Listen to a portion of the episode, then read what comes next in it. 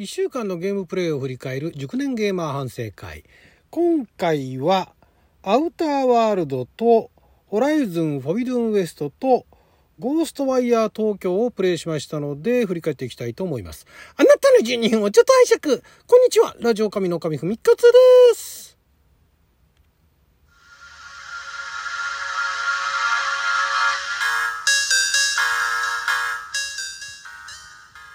は2023年、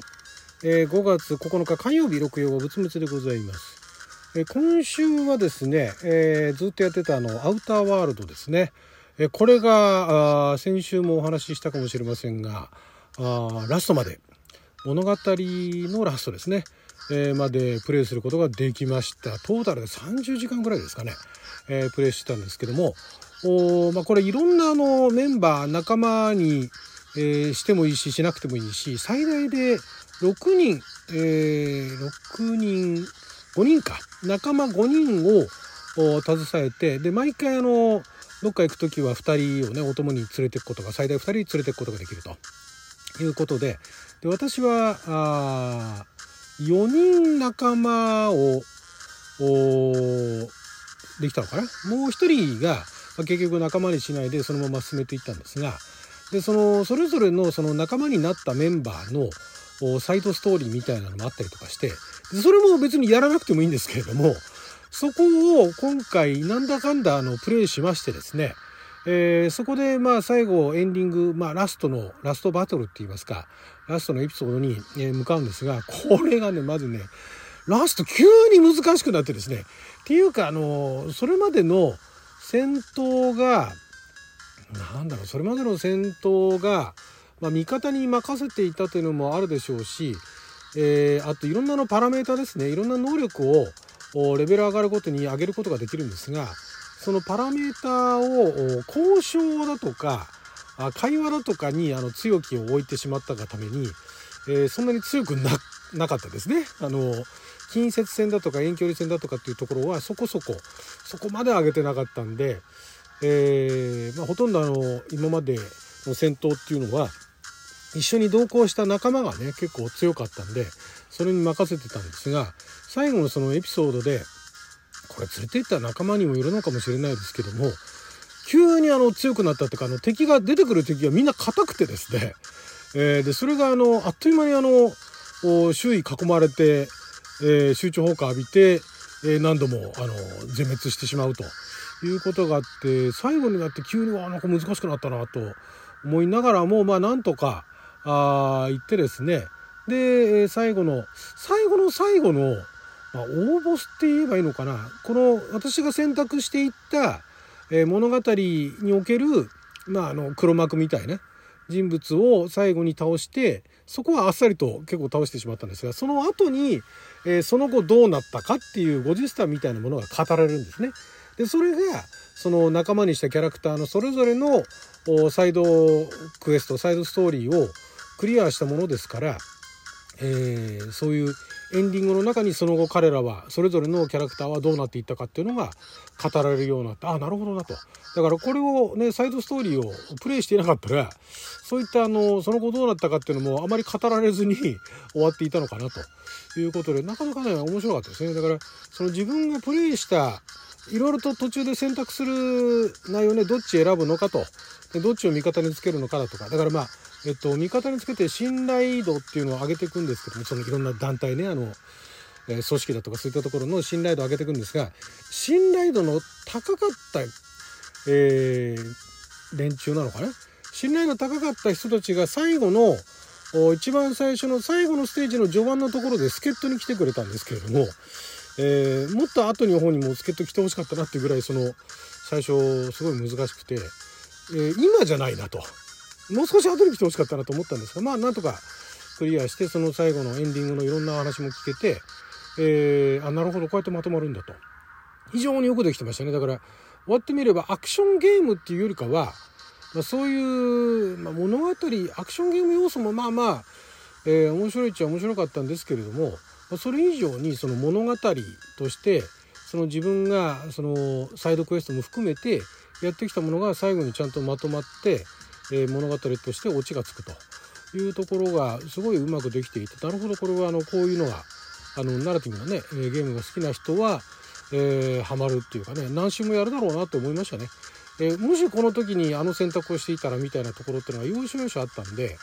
えー、結構この世界観に気に入った世界観ハマった人にとっては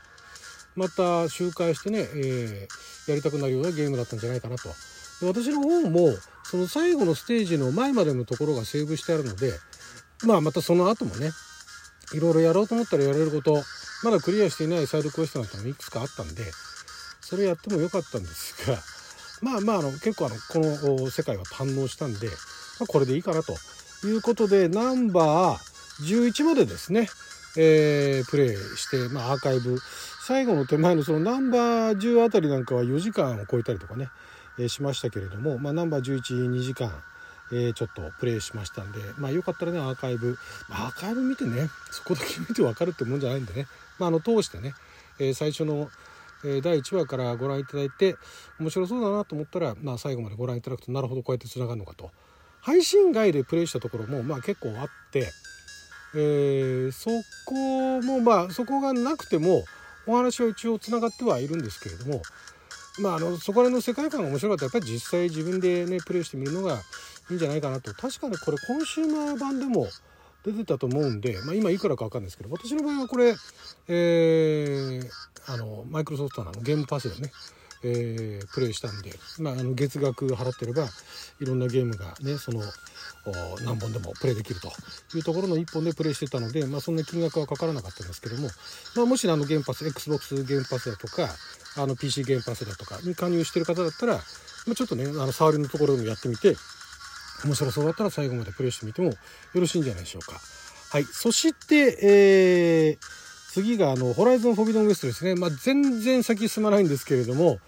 まあ、それでもね、いろんな物語だとか、いろんなシークエンスだとか、いろんなそのシチュエーションだとか、ね、いろんなキャラクターだとか出てきて、これがあの、人間ドラマとしても非常に面白い、えー、状況になってきてると。ただ、その中でですね、この前もあの、5時間ぐらいプレイしたんですけれども、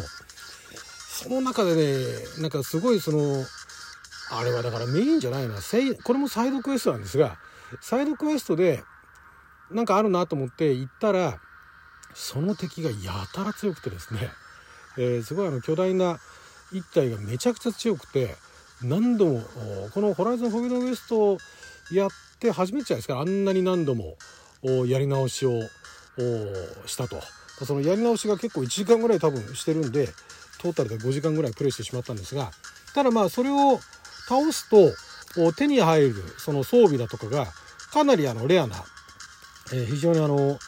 普通買うことのできないような装備が入手することができたのでまあまあこれはやってよかったかなと。でもあのデザインも可愛かったんでね。で そこでまあ進めておりますけども。ただそういったところに時間がかかってしまったので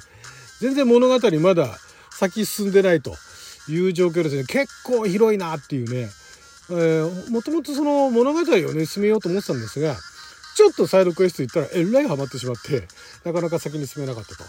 いうことなんでまああの動画の方はねアーカイブの方は、まあ、どこから見りゃいいんだっていうような感じにはなってますけれどもまあまああのちょいちょいね、えー、こんな世界なんだというのはどこどこ見てもあの美しいというところもあるしあとまあ実際見てる方はどうかわからないですけどプレイしてる側はあの戦闘のところとかもねすごい楽しいアクションのところも楽しいし探索も楽しいので、まあ、これも、ね、アーカイブ見ていただくというよりかは、まあ、機会があれば、えー、プレイしていただいたらどうかなと。これも私はあの前もお話ししましたが、えー、プレイステーションの PS プラスのエッセンシャルの一段上ですね。エクストラに加入しているのでエクストラに加入していればあ無料でプレイができると、まあ、月額払ってますけどもね、えー、それでまあプレイしていて非常にあの、まあ、ホライゾン、まあ、ゼロドーンやってないとちょっとねお話わからないっていうところあると思いますけれどもホライゾンゼロドーンやってみて、えー、フォビデンウエストどうかなとかホライゾンゼロドンでハマった人にはもう完全おすすめの作品だと思います。はい、そしてゴーストワイヤー東京これも、えー、去年リリースされたプレイステーション5とあとは PC ですねでリリースされたものが今年の4月からあの PC ゲームパス XBOX ゲームパスにあのまあ加わったということでこれも私あの PC ゲームパスで、え、ダウンロードして、え、プレイを始めてみました。ちょっとあのリリース時期も渋谷が舞台になってるっていうことですごい気になってたんですが、まあ、渋谷が舞台になって渋谷がなんかあの、えー、妖怪だかなんだかそういう怪しい、ねえ存在にあの占領というかなんかあの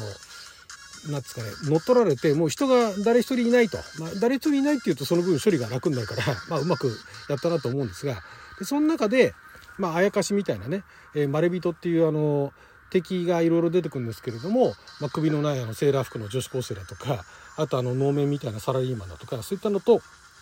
あの、えー、そういう敵を倒していきながらどんどんその謎に迫っていくっていうアクションで、まあ、これ渋谷が舞台と。で実際渋谷駅中心にあの、まあ、その渋谷とおぼしき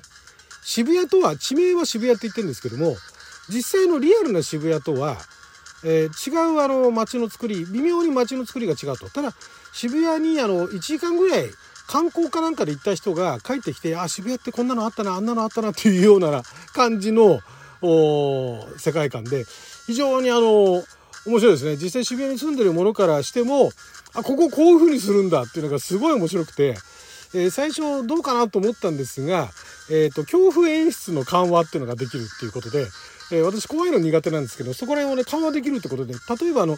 えー、どっかの部屋に入った時暗いのがちょっと明るくなってるだとかねそういったようなことで非常に今楽しく渋谷の架空の渋谷の街を探索しているということでこれも続けていこうかなと思います。こちらもアーカイブに残ってるんでねよかったら見に来てください。はいということで12分間の貴重なお時間いただきありがとうございました。それじゃあまた。